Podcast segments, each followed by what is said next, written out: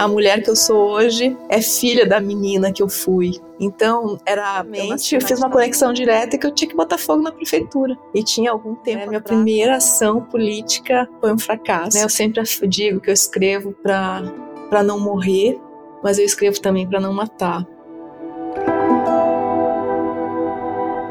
E ele era um indígena do Xingu, cuja mãe tinha sido assassinada por garimpeiros.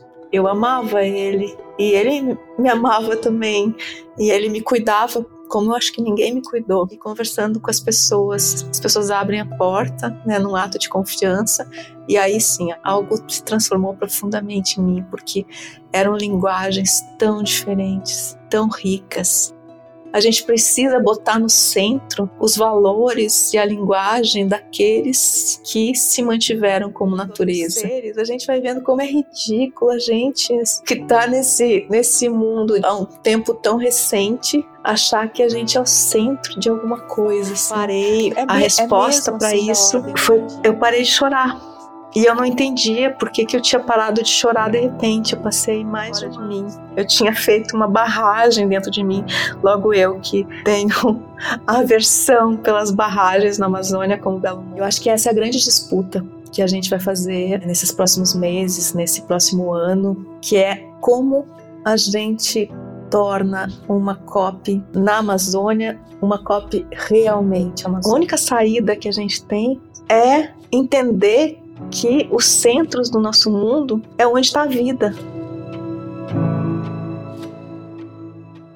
A Amazônia é o centro do mundo, é uma das regiões mais importantes do planeta e deve ser preservada e protegida. Essa ideia foi criada pela jornalista mais premiada do Brasil, que também é documentarista e escritora, Eliane Brum. Eliane Brum é autora de quase uma dezena de livros, sendo que parte deles também foi publicada em outros idiomas como o inglês, o espanhol e o italiano. Entre suas obras mais conhecidas estão os livros A Vida que Ninguém Vê, O Olho da Rua e seu livro mais recente, Banzeirocotô, Uma Viagem à Amazônia, Centro do Mundo. Eliane trabalha com a cobertura jornalística da Amazônia há quase 25 anos e vive em Altamira, no Pará, desde 2017. Como jornalista, é uma das fundadoras da plataforma Samaúma, lançada em setembro de 2022, que conta histórias da Amazônia em inglês, português e espanhol. Eu sou Marcos Colom e este é o último episódio do especial Pensando a Amazônia pela Literatura do Latitude Cast. Nele, iremos conversar com Eliane Brum sobre a importância de pensar a Amazônia, centro do mundo, pela escrita. Eliane, seja bem-vinda ao Latitude Cast, é um prazer te receber aqui. Muito obrigada, Marcos, estou muito feliz de estar com vocês. É uma honra para mim. Obrigada por me acolher nesse espaço tão especial que vocês criaram. Eliane, eu queria começar essa, esse bate-papo te pedindo para te apresentar aos nossos ouvintes, que você falasse um pouco da sua relação com a literatura e com a Amazônia. Ah, eu acho que a minha relação ela começa com a literatura, ela começa bem antes de eu aprender a escrever e ela é muito marcada também pela literatura oral. Eu nasci numa cidade no interior do Rio Grande do Sul, né, Juí, mas com uma família fortemente enraizada na, na zona rural. A maior parte dos meus parentes eram pequenos agricultores, então eu desde pequena ficava escutando histórias, então a oralidade sempre teve foi o que primeiro me chamou para a literatura. Quando eu tinha cinco para seis anos, teve um episódio que eu acho que marca muito toda a minha trajetória. Eu acho que a gente é muito essa ideia de que a gente a gente é criado na infância mesmo, né? Eu sou filha, a mulher que eu sou hoje é filha da menina que eu fui. Então, era, eu nasci na ditadura, né, empresarial militar já, nasci em 1966 e minha família, meu pai foi um filho de analfabetos, né, foi a primeira pessoa, né, em todas as gerações que aprendeu a ler e escrever. E ele fundou uma universidade, né, junto com outras pessoas. E essa universidade, na época da ditadura, ela era considerada, obviamente, subversiva. E uma das criações dessa universidade, que era fortemente enraizada na comunidade, era uma escola num distrito rural, criada né, nos princípios do Paulo Freire, nos princípios da comunidade. O currículo era discutido com a comunidade, ela respeitava o tempo da, da colheita, e ela, obviamente, foi considerada subversiva e o prefeito da Arena tirou a comunidade dessa universidade comunitária e se apropriou dela. E no dia, na noite que isso aconteceu, meu pai levou, a gente sempre participava de todas as discussões, a família. Eu tinha esses cinco para seis anos, e foi a primeira vez que eu vi meu pai humilhado e, e destruído. É, eu sempre fui muito sensível, e, então sempre percebi muito as pessoas, e ver meu pai, que era meu herói, destruído, sendo humilhado por um prefeito da arena, foi muito impactante para mim. E eu fui criada nesse ambiente, né, de saber onde esconder os livros proibidos, se caso tivesse algum tipo de batida, né, lá em casa. Meu pai às vezes era levado para o quartel, uh, e a gente ficava esperando sem saber se ia voltar. Eu sabia os assuntos, eu, enfim, eu sempre quis lutar. Desde pequena eu queria poder crescer para lutar contra a ditadura. E aí eu ver meu pai naquele humilhado, a gente voltou para casa, todos muito quietos, meus dois irmãos mais velhos, minha mãe, meu pai. E eu fiquei pensando, bom, ninguém, ninguém vai fazer nada, então eu preciso fazer. E aí, na minha ideia de criança, eu pensei, o que, que eu posso fazer? E imediatamente eu concluí que eu tinha que botar fogo na prefeitura, né? Já que era a prefeitura o símbolo daquilo tudo. Claro que isso não me passava na cabeça, eu só entendi diretamente, eu fiz uma conexão direta que eu tinha que botar fogo na prefeitura. E tinha algum tempo atrás acontecido um incêndio do posto de saúde, que foi um grande acontecimento na cidade, e foi a primeira vez que eu vi um incêndio, então isso estava muito presente na minha cabeça. Eu sabia que era algo arriscado e que minha, minha família não ia concordar, mas eu estava sendo criada num ambiente em que a gente tem que fazer o que é preciso, mesmo que seja difícil.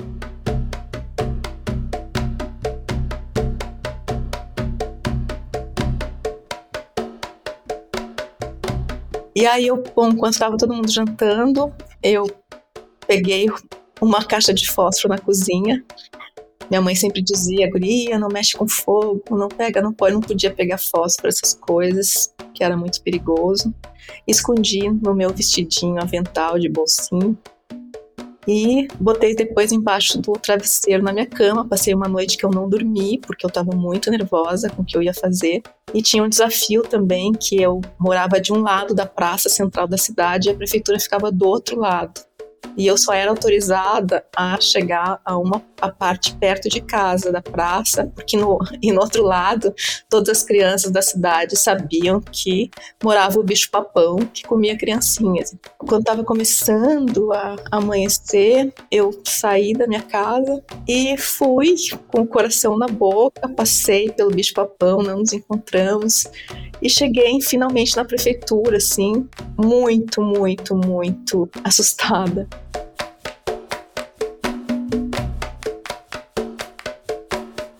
E aí eu gastei, a, né, o primeiro palito de fósforo, eu me lembro dessa cena, assim. E aí eu jogo na, na prefeitura, encosto na parede e não acontece nada. E aí eu gasto a caixa de fósforo inteira e não acontece nada. E eu volto fracassada para casa, né? Minha primeira ação política de resistência, né, de combate à ditadura foi um fracasso. E, e aí eu acho que eu entendi, Marcos, que eu não entendi. Eu fui entender isso muito mais tarde. Que eu, né, eu sempre digo que eu escrevo para não morrer, mas eu escrevo também para não matar. Então, acho que o palito de fósforo é, é a minha caneta, né? É uma escrever é a minha forma de de lutar contra a injustiça, lutar por, um, por uma outra vida, por um outro mundo, sem provocar incêndios, né? Porque a gente não precisa de mais incêndios. Que história, Eliane, tem tantas nuances bonitas nessa, nessa tua passagem, nessa tua, no teu relato. E eu lembrei também aqui de uma entrevista que você deu na Rede TVT, e você disse que sua primeira, tua primeira visão da Amazônia não foi a, da parte verde da natureza, mas sim de um mundo apresentado pela linguagem e pelas palavras. Como foi essa primeira impressão da Amazônia a partir da linguagem e por que ela foi tão significativa para tentar apagar os, fo os fogos, as agruras que a Amazônia enfrenta hoje? A linguagem da Amazônia, Marcos, ela me chega também no, no, interior do Rio Grande do Sul, antes de eu ir para a Amazônia, que é uma outra história. Quando eu tinha mais ou menos oito, nove anos, chegou um indígena do Xingu chamado Pedemar Maraguara Porã ele peregrinava pelo Brasil fazendo palestras sobre ser indígena. E os meus irmãos, que são bem mais velhos do que eu, né, porque eu tenho uma irmã que morreu entre eu e eles, então tem esse gap. Eles ouviram, foram escutar essa palestra e ficaram fascinados e descobriram que o Pé de Mar estava num hotel muito num hotel, né? Tava num, num muquifo, assim, muito mal acomodado, muito mal cuidado. E aí eles imediatamente levaram ele lá para casa. E ele era um indígena do Xingu, cuja mãe tinha sido assassinada por garimpeiros.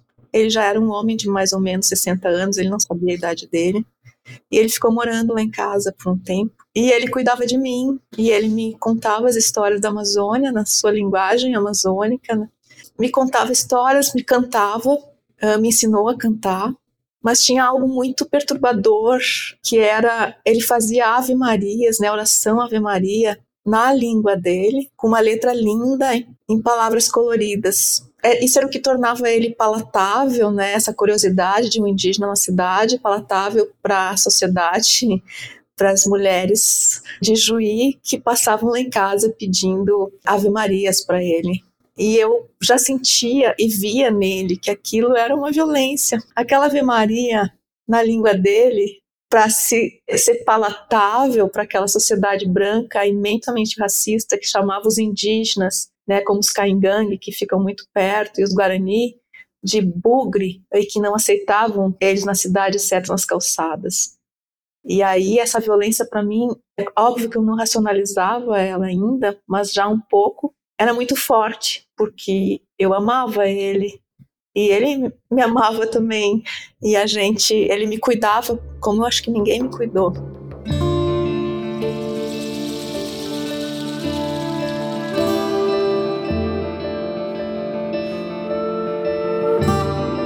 Depois ele foi embora, depois eu fui ouvir outras, né, fui ver ele em algumas coisas de jornal e tal, mas eu nunca mais encontrei com ele. E foi assim que a Amazônia chegou para mim. E ela chegou para mim também com os fazendeiros ricos da cidade. Eu ouvia em churrascos eles se gabando de expulsarem os indígenas no Mato Grosso. Eles diziam comprando terras, mas a gente sabe hoje que é grilando terras, né? e eles falavam da violência que cometiam como se fosse absolutamente normal, porque eles não consideravam indígenas gente, né? Eram os bugres, os bugres, vamos expulsar esses bugres e botar boi, né? Então, assim que a Amazônia chega para mim na minha infância. E aí eu só vou conhecer a Amazônia mesmo em 1998, quando eu já sou uma jornalista da Zero Hora, já sou repórter especial na Zero Hora e sou enviada para fazer uma matéria sobre a Transamazônica do jeito que eu gosto, que é sem pauta. Eu estudo, mas eu vou pronta para me perder e para encontrar onde está a história. E aí eu, eu ando pela Transamazônica, eu e o fotógrafo Carlinhos, e a gente vai batendo nas portas da estrada, tudo que é tipo de porta e conversando com as pessoas. As pessoas abrem a porta, né, num ato de confiança, e aí sim, algo se transformou profundamente em mim, porque eram linguagens tão diferentes, tão ricas, e cada uma contando histórias assim. Foram duas semanas, mas eu voltei completamente transtornada, transformada. Escrevi uma reportagem sem nenhuma aspa, onde as vozes iam entrando eu fiz o meu primeiro gesto de alcançar a Amazônia, que eu até hoje estou tentando alcançar. É isso mesmo, Eliane. E eu falo contigo aqui do Equador e pegando essa tua fala, e você como jornalista, como mulher, e eu queria te ouvir um pouco falando dessa linguagem que eu chamo de linguagem do território. Porque é tão difícil as pessoas lá fora entenderem essa linguagem do território. Eu aqui junto com o povo Sarayaco e o povo Axuá, eu aprendi. As meninas aqui, quando a primeira menstruação delas, elas enterram essa menstruação na terra. Quando o bebê nasce, a placenta também é enterrada na terra. Então, quando um povo indígena luta pelo seu território, eles estão lutando pela vida que eles colocaram na terra. E nesse sentido, as mulheres têm um papel primordial né, nesse processo. Mas a gente está falando dessa questão da, dessa tessitura, né, dessa linguagem, que é um outro, como você fala, é busca outros possíveis. Né? Eu gosto muito dessa tua frase. Como chegou para você essa linguagem do território? ela me chega, né, como encantamentos, como ela me chega como mundos, né, e sempre no plural, né. Eu acho que são talvez linguagens dos territórios, né, eu diria, porque são muitas. Eu não uso, né, no meu livro o Banzeiro Cotô, o da floresta, porque o da ele vem para mostrar um, uma propriedade ou um pertencimento e na minha percepção, eu acho que é além disso. Eles são floresta, né? Eles nem são donos da floresta, nem se entendem como donos da floresta, nem se entendem como pertencendo à floresta. É uma relação mais profunda. Eles são, né? Eles são a terra, onde eles enterram a placenta, onde as mulheres enterram a menstruação.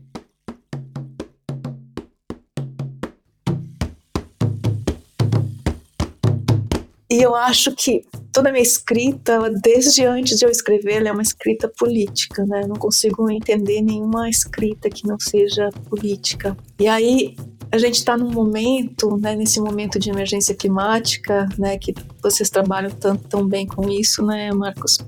É muito óbvio isso, mas não parece óbvio para a maioria das pessoas. O que nos trouxe, né, ao abismo da crise climática, ao aquecimento global, a parte dessa espécie transformar o clima e a forma do planeta, que é uma, algo do, do nível do absurdo, né, do bizarro, é uma linguagem. É uma linguagem eurocêntrica, branca, patriarcal, binária.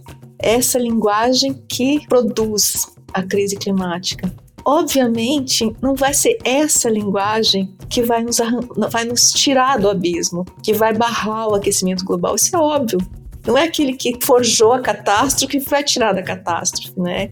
Então, todas essas tentativas de transformar a floresta em ativo econômico, que vem dessa mesma linguagem, né? É óbvio que isso não vai nos tirar do abismo.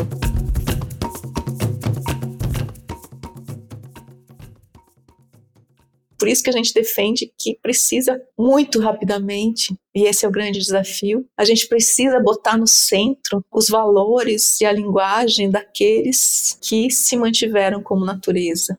E nesse caminho de entender as linguagens dos povos humanos que, que habitam a floresta, que estão floresta, foi me chegando essas outras humanidades que são né, o que nós não indígenas chamamos de animais e de plantas e de fungos, é, porque eu acho que mudar também a linguagem e tirar o humano do centro, é, o humano entendido como a espécie humana, tirar do centro, porque a gente vai entendendo na medida em que a gente volta a se aproximar da natureza e dos povos que são natureza, a gente vai entendendo como isso é ridículo. É, quando tu vai, por exemplo, entendendo que, que os fungos estão nesse planeta há um bilhão de anos e também criaram a floresta amazônica e tem uma comunicação tensa o tempo inteiro, né, pelos seus micélios, suas hifas, com os outros seres, a gente vai vendo como é ridículo a gente que está nesse, nesse mundo há um tempo tão recente achar que a gente é o centro de alguma coisa, assim. É mesmo assim da ordem do ridículo. Eu fiquei pensando aqui várias coisas, né, na tua fala, tão linda, mas você, por exemplo, traz essa, esse conceito né, da Amazônia como centro do mundo né, já há muito tempo, e, claro, a expressão talvez mais relevante ao teu livro, né, O Banzeiro Cotô, Uma Viagem à Amazônia, Centro do Mundo. E no livro, é, que eu li duas vezes, e cada vez que, que leio, me encanto e, e me renovo. É, e tudo que você propõe e nos desconstrói e nos constrói novamente. Mas como foi poder colocar essa ideia no papel de dentro da Amazônia? E se você pudesse também falar um pouco, porque o que o teu livro me propõe, me deixa em mim, é essa questão como fazer uma literatura a partir de um outro olhar, onde os não humanos não, possam estar no centro. É, o, o Banzeiro, ele conta da minha travessia, né, do, da minha, do meu processo de amazonização, mas nesse, nesse livro eu sou a ponte, né? Que eu acho que esse é o papel de quem escreve e do jornalismo, de, de ser um, um corpo ponte para ampliar as vozes dos outros, que são as vozes mais importantes, né? As vozes da floresta. Para mim, escrever não é um ato fora de mim. Acho que para ninguém é, ninguém que escreve, mas eu tenho uma relação com a escrita muito, muito, muito visceral, assim, muito corporal, assim, muito. Eu não, não divido, né? Não sou cartesiana. Quando eu falo que eu escrevo para não morrer, isso não é uma, uma retórica, da mesma forma que não é retórica dizer que a Amazônia é o centro do mundo, né, que é um conceito que eu amplio, né, mas que ele vem de muitos pensamentos. Eu acho que a gente não cria nada sozinho, né? A única saída que a gente tem para que as, gerações que já nasceram, né, tanto as humanas como as mais que humanas, tenham alguma qualidade de vida nesse planeta é entender que os centros do nosso mundo é onde está a vida, né? São os enclaves de natureza, como a Amazônia, o Cerrado, as outras florestas tropicais, a Caatinga, o Pantanal, o Pampa, também muitos oceanos, né? Então, o centro do nosso mundo é onde está a vida e não onde estão os mercados. Isso não é retórica, né? Isso é real.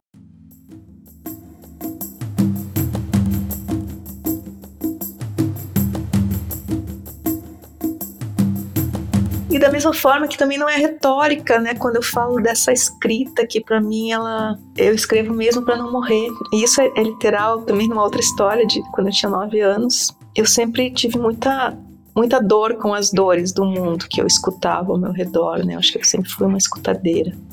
Eu acordei numa manhã de domingo, toda a família estava dormindo e eu morava na cidade e eu detestava morar na cidade e tava uma chuva fininha. Eu olhei pela janela, aquela chuva fina caindo no cimento, no concreto, me deu uma melancolia muito profunda. E eu pensei que eu queria saltar aquela janela. E aí, em vez de saltar a janela, eu peguei uma caneta, um papel e escrevi a minha primeira poesia. Foi a minha primeira escrita e ela me salvou. Então, enquanto eu puder escrever, eu consigo viver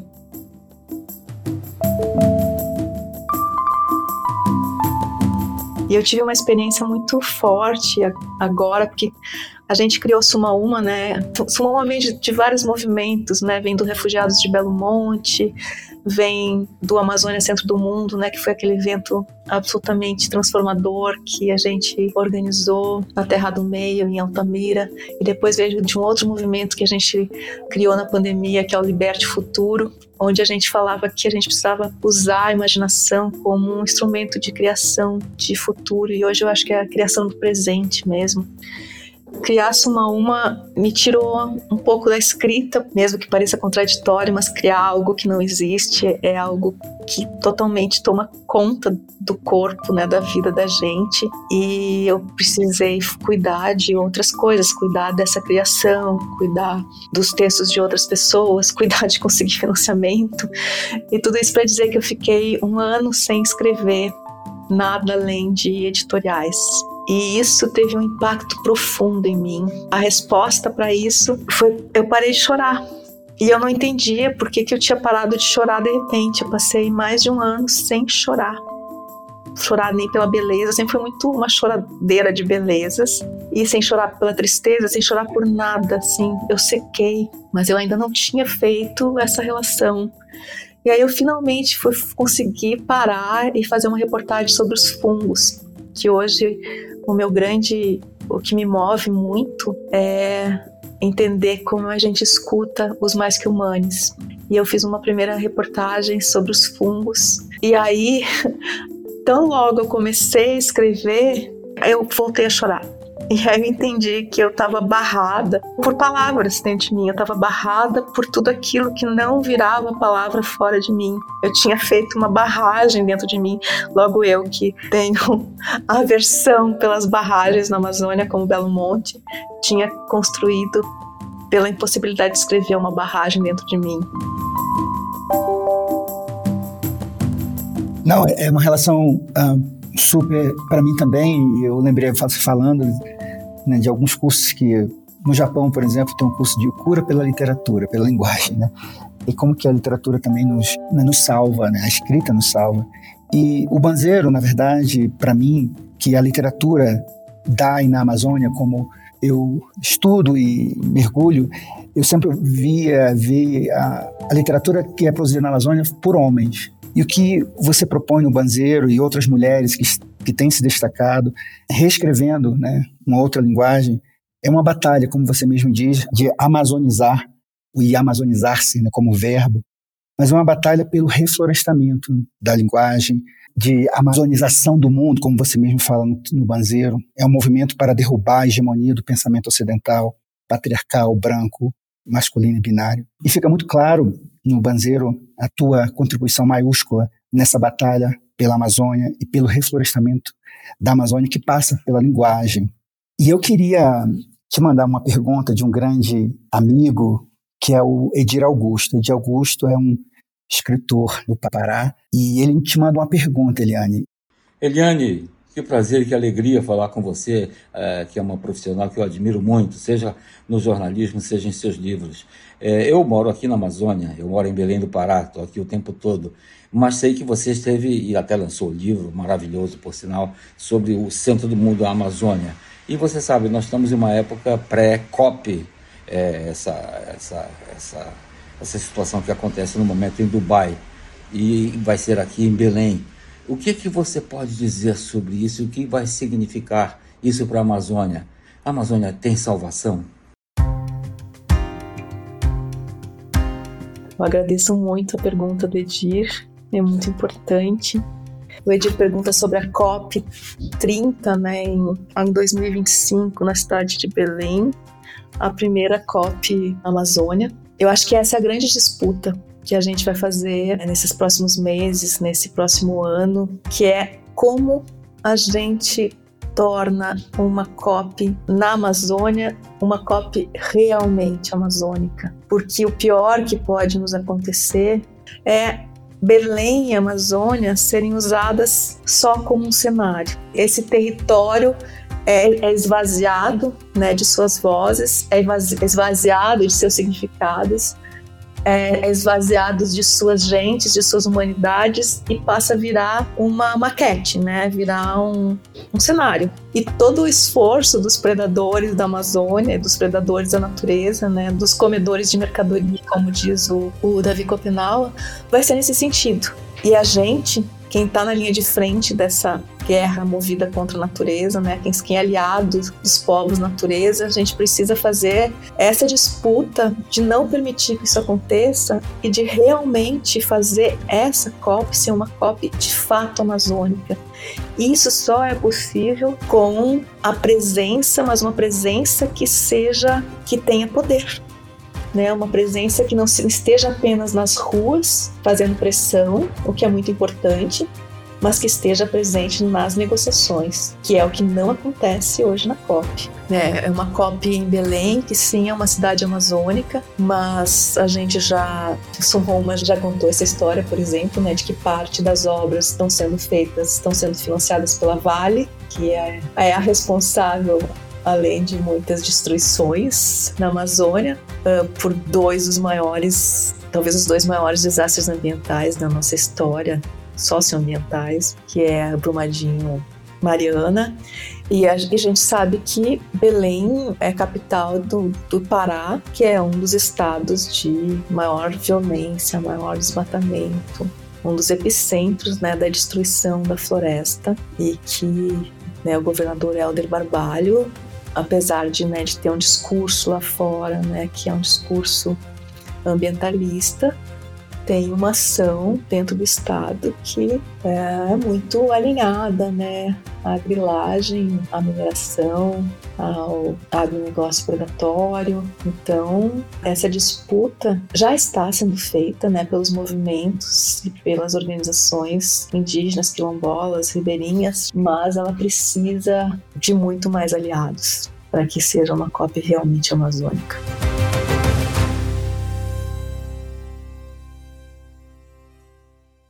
Exatamente. E na sequência eu te passo a pergunta da ganhadora do Prêmio Jabuti em 2022 com o som do rugido da onça, Micheline Veruski, que faz uma pergunta para você também, ainda nessa linha um pouco das questões climáticas e ambientais.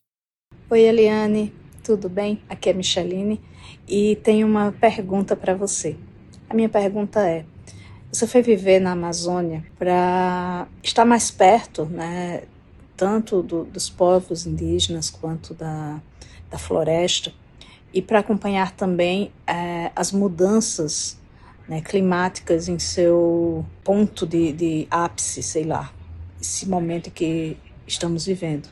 Minha pergunta para você é: há algum retorno, algum lugar para onde possamos voltar, apesar de todas essas tragédias e acirramentos né, na questão climática e ambiental? Um beijo para você, força na luta. Muito bonita, ah, muito boa pergunta da Micheline. Muito obrigada, Micheline. Sou grande fã de todas essas pessoas que estão me fazendo perguntas. É, sim, eu acho que a gente acho que tem um retorno mas que nunca é um retorno, né? Eu acho que os, os, retornos são sempre impossíveis. A minha ideia de tempo, né, ela não é cronológica, nem é linear, ela é muito mais circular, como é a dos povos com quem eu tenho mais contato. E só que são, é um circular que não se fecha, né? É um circular que é meio em espiral, é meio meio ocotô. Então, eu acho que é um retorno, mas é um retorno como com retorno é impossível, é um retorno para se tornar outro possível e ampliar a, o mundo das possibilidades, que é um retorno para nós mesmos. Eu acho que o que o capitalismo fez foi nos uh, afastar de nós mesmos. O capitalismo usa o corpo como um objeto, né, um objeto de, exploração e de espoliação, e não só o corpo humano, mas o corpo da natu a, a natureza, né, vista como um objeto, como um corpo para extração de mercadorias, mercadoria para extração de mercadorias. E o corpo passa a ser um objeto de, das mais variadas formas, né? um objeto para publicidade, um objeto para intervenção, um objeto eu, eu, conto no começo do Banzeiro Cotô, né, que essa, essa eu, eu, acompanho muita gente chegando pela primeira vez na Amazônia, gente não indígena, vindo de outros, de, de cidades, né, com experiência só urbana, e em geral as pessoas ficam doentes na Amazônia, culpam a água, culpam insetos, culpam esses vírus desconhecidos, mas eu, depois de tanto tempo, eu fui entendendo que não é isso. Então, eu, eu falo que as pessoas, o que acontece com as pessoas é, é uma overdose de corpo. Elas vêm de um mundo que a separa da natureza, né, um mundo de cimento, né, de rios enterrados, como é o caso de São Paulo, entre né, grandes blocos de concreto, onde elas ficam sentadas muitas vezes na frente do computador durante horas, porque o corpo não importa, né, o corpo é só esse objeto que tu usa, né, então tu põe, coloca ele sentado na frente do computador, numa suposta sepsia, né? E de repente elas elas vêm para um lugar onde o corpo é chamado, né? Não tem como não ser corpo. Desde o sol, dos sentidos, dos, dos barulhos, da terra, né, da água, tudo é corpo e tudo se mistura e vai ter né, até os carapanãs, né, os mosquitos que te picando, sempre vai ter alguma coisa roçando, né, se misturando contigo, fazendo contato, conversando, alguma coisa viva, né. Aí as pessoas têm uma overdose de corpo, né, de repente aquele corpo passa a existir, elas, elas são obrigadas a lembrar que elas são corpo. E aí elas adoecem, né? Mas só que na verdade elas estavam adoecidas antes, né? E o adoecimento é o começo, talvez, da cura. Que lindo, Liane. Eu passo para a próxima pergunta da tua querida, nossa querida Diane Witt, sua, tua tradutora. E a pergunta está aí no teu áudio. Oi, Eliane. Quem fala aqui é a Diane Whitty, tradutora de Banzeiro Ocotó e também do seu primeiro livro traduzido para o inglês, The Collector of Leftover Souls, o que em português seria o Colecionador de Almas Sobradas.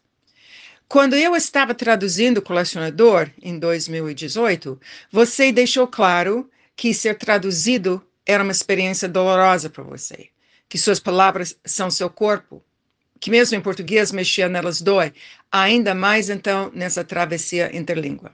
Desde então, seus livros foram vertidos também para francês, espanhol, polonês, italiano, búlgaro.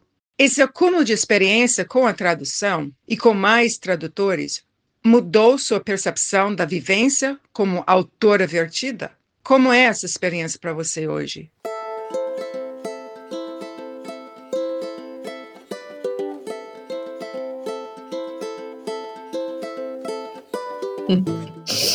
Primeiro dizer que a Daiane é um amor muito profundo, assim, eu tenho uma gratidão enorme pelos tradutores pelas tradutoras que vertem né, as nossas palavras e tornam possível alcançar outros mundos. E verter palavras é algo que só é possível se tornando outro corpo, né? Então, essas pessoas como a Daiane me habitam durante meses e meses para poder escrever, porque são escritoras também, né? Acho muito justo que no Brasil a gente conseguiu, que não acontece em outros países, que os nomes dos tradutores estejam na capa também, porque eles são escritores também, né? Eles também, quando a Daiane uh, traduz o Banzeiro Cotô, ela está escrevendo o Banzeiro Cotô, porque não tem outro jeito de fazer uma tradução. E eu acho um ato de imensa coragem, um ato arriscado, né? Tu se deixar habitar por outra linguagem durante tanto tempo. E eu gosto muito de, eu converso muito com os meus tradutores sobre essas histórias de como foi. Até estava com meu tradutor italiano há pouco tempo, que eu fui lançar o Banzeiro em italiano. E a mulher dele estava me contando que chega um momento que ela fica com ciúmes de mim. e ele falou que ele não pega livros muito longos, porque senão pode acabar o casamento, né? e a Daiane particularmente é o meu grande amor, assim. A Daiane, assim, é muito louco porque a gente nunca se nunca se encontrou. Os nossos corpos nunca se encontraram. É, é uma relação muito perto à distância. E, e, e é uma eu posso te dizer que ela é um amor. É, eu encontrei, a gente fez uma gravação com ela para esse para essa série, né? De, sobre tradução e e, e, a gente realmente. Tinha uma generosidade incrível. E ela fica assim, ela é meticulosa, ela. Às vezes eu descubro coisas que eu escrevi por ela, assim. Ela vê sentidos que eu não tinha percebido, assim. A Dani é maravilhosa, mas enfim, então muito feliz que ela tá aqui. E claro que ela fez uma pergunta muito, muito difícil, porque é a Daiane, né? Ela sempre na tradução, ela me enche de perguntas difíceis. É, ela, ela pergunta né, se você fosse a Fiona, quando a editora né, da Grey Wolf publicou o teu livro em inglês, O Colecionador, né, e perguntou para você, né, você quer escrever sobre o quê? E, e, aí você disse sobre a Amazônia. Se hoje, né, caísse essa mesma pergunta, sobre o que você escreveria? Eu hoje escreveria sobre o estupro, de uma forma como eu sempre escrevo, atravessada pelo meu corpo e ampliada para os outros mundos. Acho que eu tenho duas escritas hoje que eu quero fazer. Eu tenho um livro que eu quero escrever, é um livro de jornalismo, que é uma história que eu acompanho agora, são 22 anos. É uma reportagem de 22 anos de apuração, mas não é, ainda não chegou no momento de escrita. Mas eu tenho duas escritas que estão me perturbando internamente, né? Estão começando a fazer barragem. Uma é a do estupro e a outra é o que mais me fascina agora no jornalismo, que é os mais que humanos, que foi o meu desafio, né? Eu abro a matéria dos fungos, né? Vocês podem achar isso uma a uma, é Amazônia dos Fungos. O primeiro capítulo chama O Fracasso, porque eu fazer reportagens sobre os mais que humanos, escrever sobre os mais que humanos é uma experiência de fracasso, mas um fracasso necessário, um fracasso de busca, é um movimento, não é um fracasso que se estanca. Por quê? Porque o jornalismo, e eu acho que é toda escrita, né, é aquilo que eu sempre falo, né, o movimento da escuta do jornalismo é tu se despedir de si, dos seus julgamentos, da tua visão de mundo, né, dos teus preconceitos, para ir o mais vazia possível em direção ao mundo que é o outro e se deixar habitar por esse outro, né, vestir a pele desse outro, então fazer o caminho de volta. É claro que tudo isso passa pelo teu corpo. E como é que tu habita um corpo que é tão diferente do teu? Como os fungos. Quer dizer, tem as tartarugas, né, que estão no banzeiro, mas assim, os fungos foi mais radical, porque aí é uma angústia maravilhosa, mas ainda angustiante, que é essa, né, Marcos, de entender o quanto a nossa experiência de corpo, o nosso corpo limita a nossa experiência. E esse é um problema dos humanos, né, de achar que a experiência dos humanos é a experiência universal. Isso, convivendo na floresta, eu vejo corpos tão mais interessantes que os humanos, o que possibilita eu suspeito experiências bem mais interessantes, profundas e fascinantes mesmo. Então, esse é hoje o desafio da minha escrita. Essas duas experiências, uma muito humana, mas com um grande impacto na natureza, né, que eu vejo a Amazônia sendo tratada como um corpo para estupro, e ninguém deixou isso mais claro quanto o Bolsonaro na sua brutalidade boçal ao dizer que a Amazônia era uma virgem que todo mundo quer. Então, a lógica patriarcal, a lógica do estupro, a gente não entende a destruição da Amazônia, nem a destruição de todos os biomas, sem entender essa lógica que é de um corpo, o corpo como corpo para o estupro, mas também passando como não poderia deixar de ser pelo meu corpo, pelo estupro das mulheres e os mais humanes.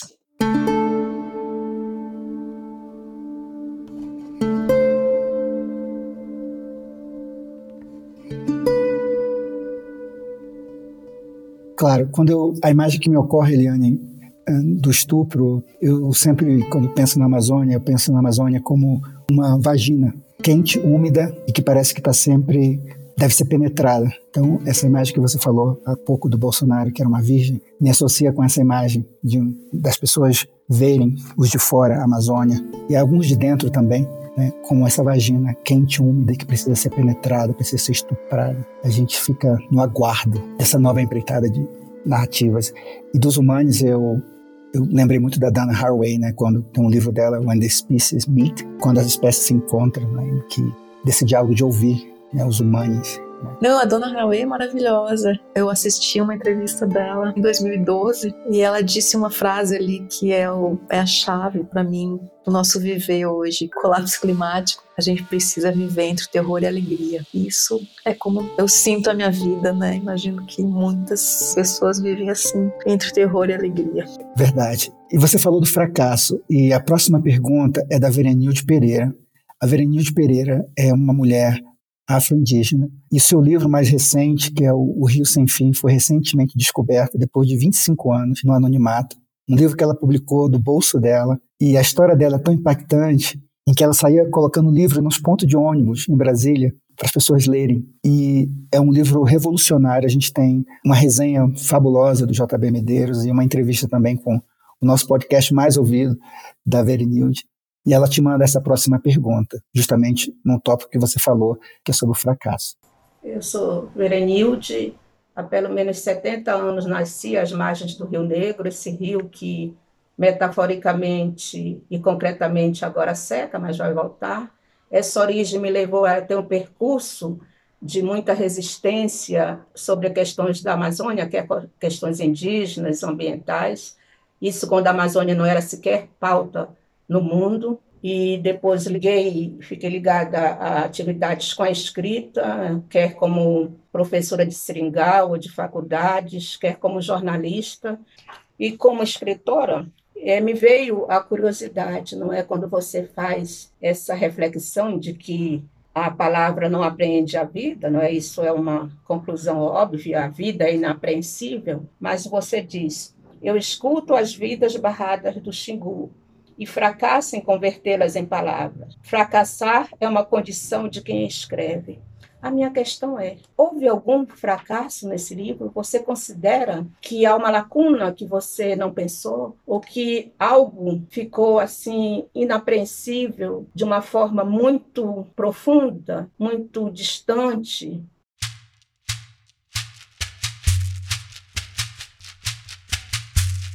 Uma muito honrada de receber a pergunta da Verenilde Pereira.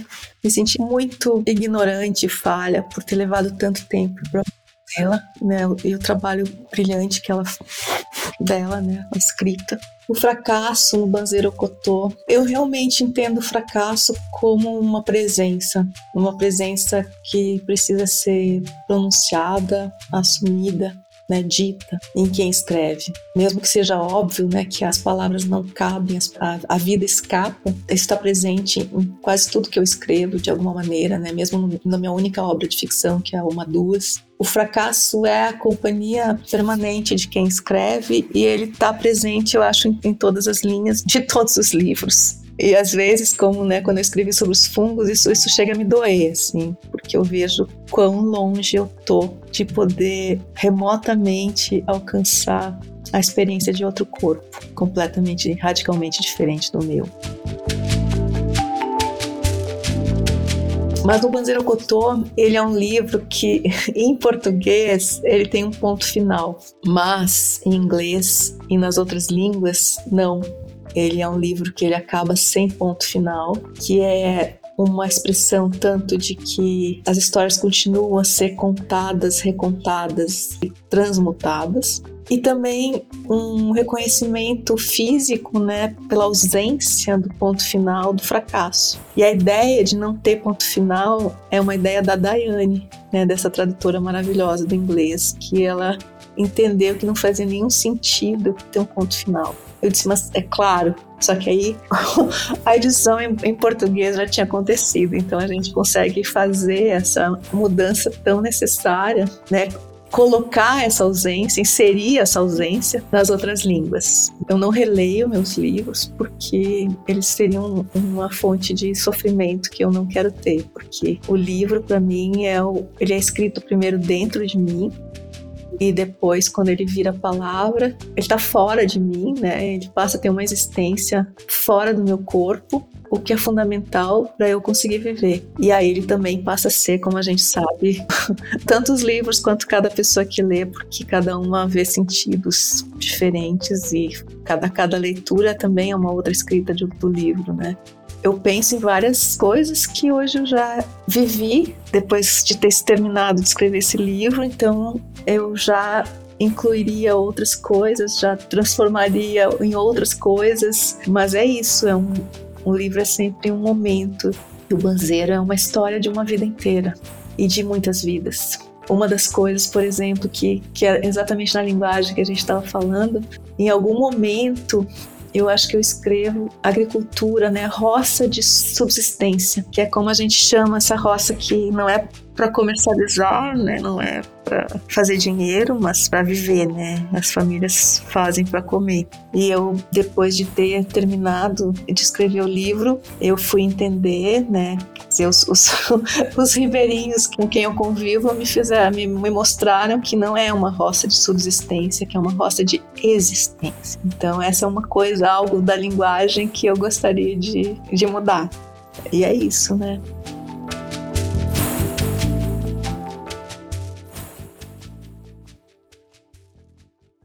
Mas não deixa de ser um processo doloroso, né? É, se lidar com as palavras. Esse, quando você lá atrás, em 2018, com o colecionador de almas, você dizia que era doloroso, uma experiência dolorosa, né? A tradução, e não, que as palavras são seu corpo, e que mexer, né? Nesse, nas palavras, mexer nelas dói em você, né? É, eu acho que é um ato de extrema confiança. Assim como eu sou muito grata aos tradutores que tornam tudo isso possível, eu acho importante que cada um deles saiba que eles estão recebendo um ato de extrema confiança. Porque não é meramente um apanhado de palavras, é o nosso corpo, é o corpo do escritor que eles têm nas mãos deles. E aí também, né, eu sofro mais quando é inglês, porque eu, é uma língua que eu compreendo, né, então eu tenho uma discussão mais profunda, tem outras línguas que eu não tenho como saber. Então essa é uma, é uma confiança que eu faço de certo modo, na escuridão, porque eu tenho que confiar na palavra do editor, de que aquele tradutor é excelente, e aí eu vou confiar no tradutor, mas eu nunca vou saber, porque eu não sou capaz de ler ler a mim mesma. Isso eu acho bem perturbador. Mas eu estou criando com os meus tradutores uma relação de conversa, de compartilhamento da vida, das opiniões, das, né, das vivências que me permitem gostar deles, que é o que me ajuda a sofrer menos. Vezes a gente precisa se arriscar a confiar na escuridão. que lindo. E, e agora, Eliane, eu acredito que essa pergunta da Rita Carelli essencial para entendermos a sua relação com a escrita. Nossa, eu, eu gostei tanto desse livro, Terra Preta, da Rita. Eu dei de muitas, muitas, muitos exemplares de presente.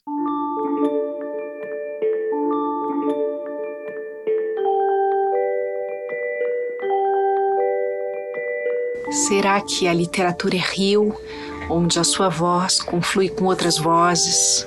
Será que ela é caminho por onde continuar a avançar?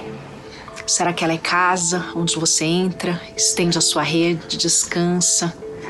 Eu fico me perguntando, Eliane, no meio de tantas coisas que você sonha e realiza, que lugar é a literatura para você?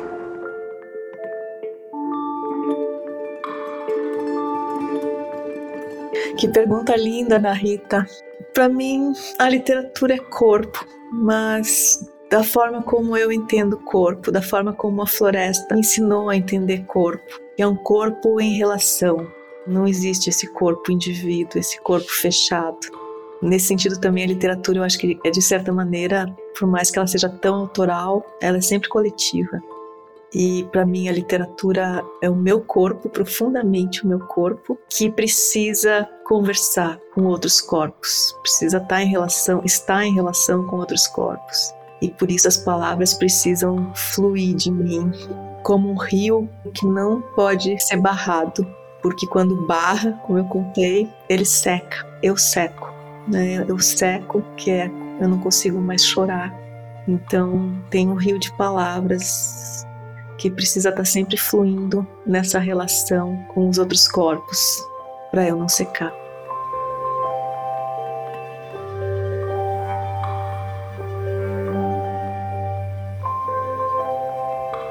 Poxa, Eliane, muito obrigado pelas tuas palavras que nos penetram, nos, nos fazem repensar, nos envolver. Né? Eu diria que mais que pontos de vista, tuas palavras nos trazem pontos de vida.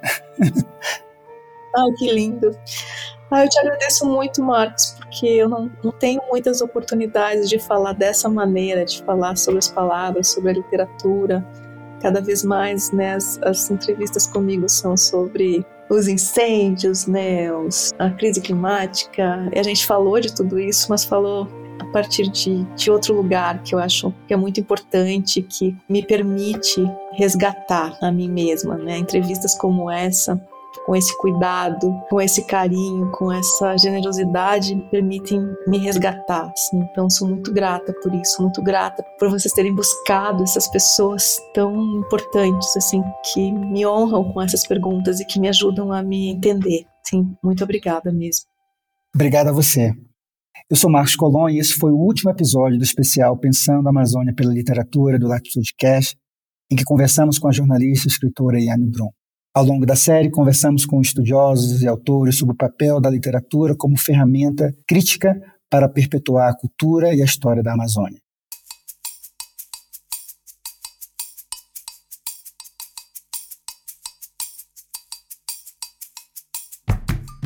Olá, tudo bem? Eu sou Felipe Andretta, diretor da Amazônia Latitude e editor desse episódio. Todas as entrevistas do Pensando a Amazônia pela Literatura estão disponíveis no seu tocador de podcast e também no nosso site, amazonialatitude.com. Em 2024, teremos um novo especial, o Pensando a Amazônia pela Música. Fique ligado. Quero convidar você a ouvir também o Amazônia em 5 Minutos, nosso podcast semanal que sai nas manhãs de sexta com um resumo das principais notícias sobre a maior floresta tropical do mundo. Se puder, avalie a Amazônia Latitude aí no seu tocador de podcast e siga a gente nas redes sociais. Assim você nos ajuda a continuar trazendo mais conteúdo de qualidade. O episódio que você acaba de ouvir teve produção de Marcos Colom e Vanessa Moraes. A revisão e a edição sonora são de Felipe Andretta. Usamos trilhas sonoras da Artlist e da Pixabay. Um grande abraço e até a próxima.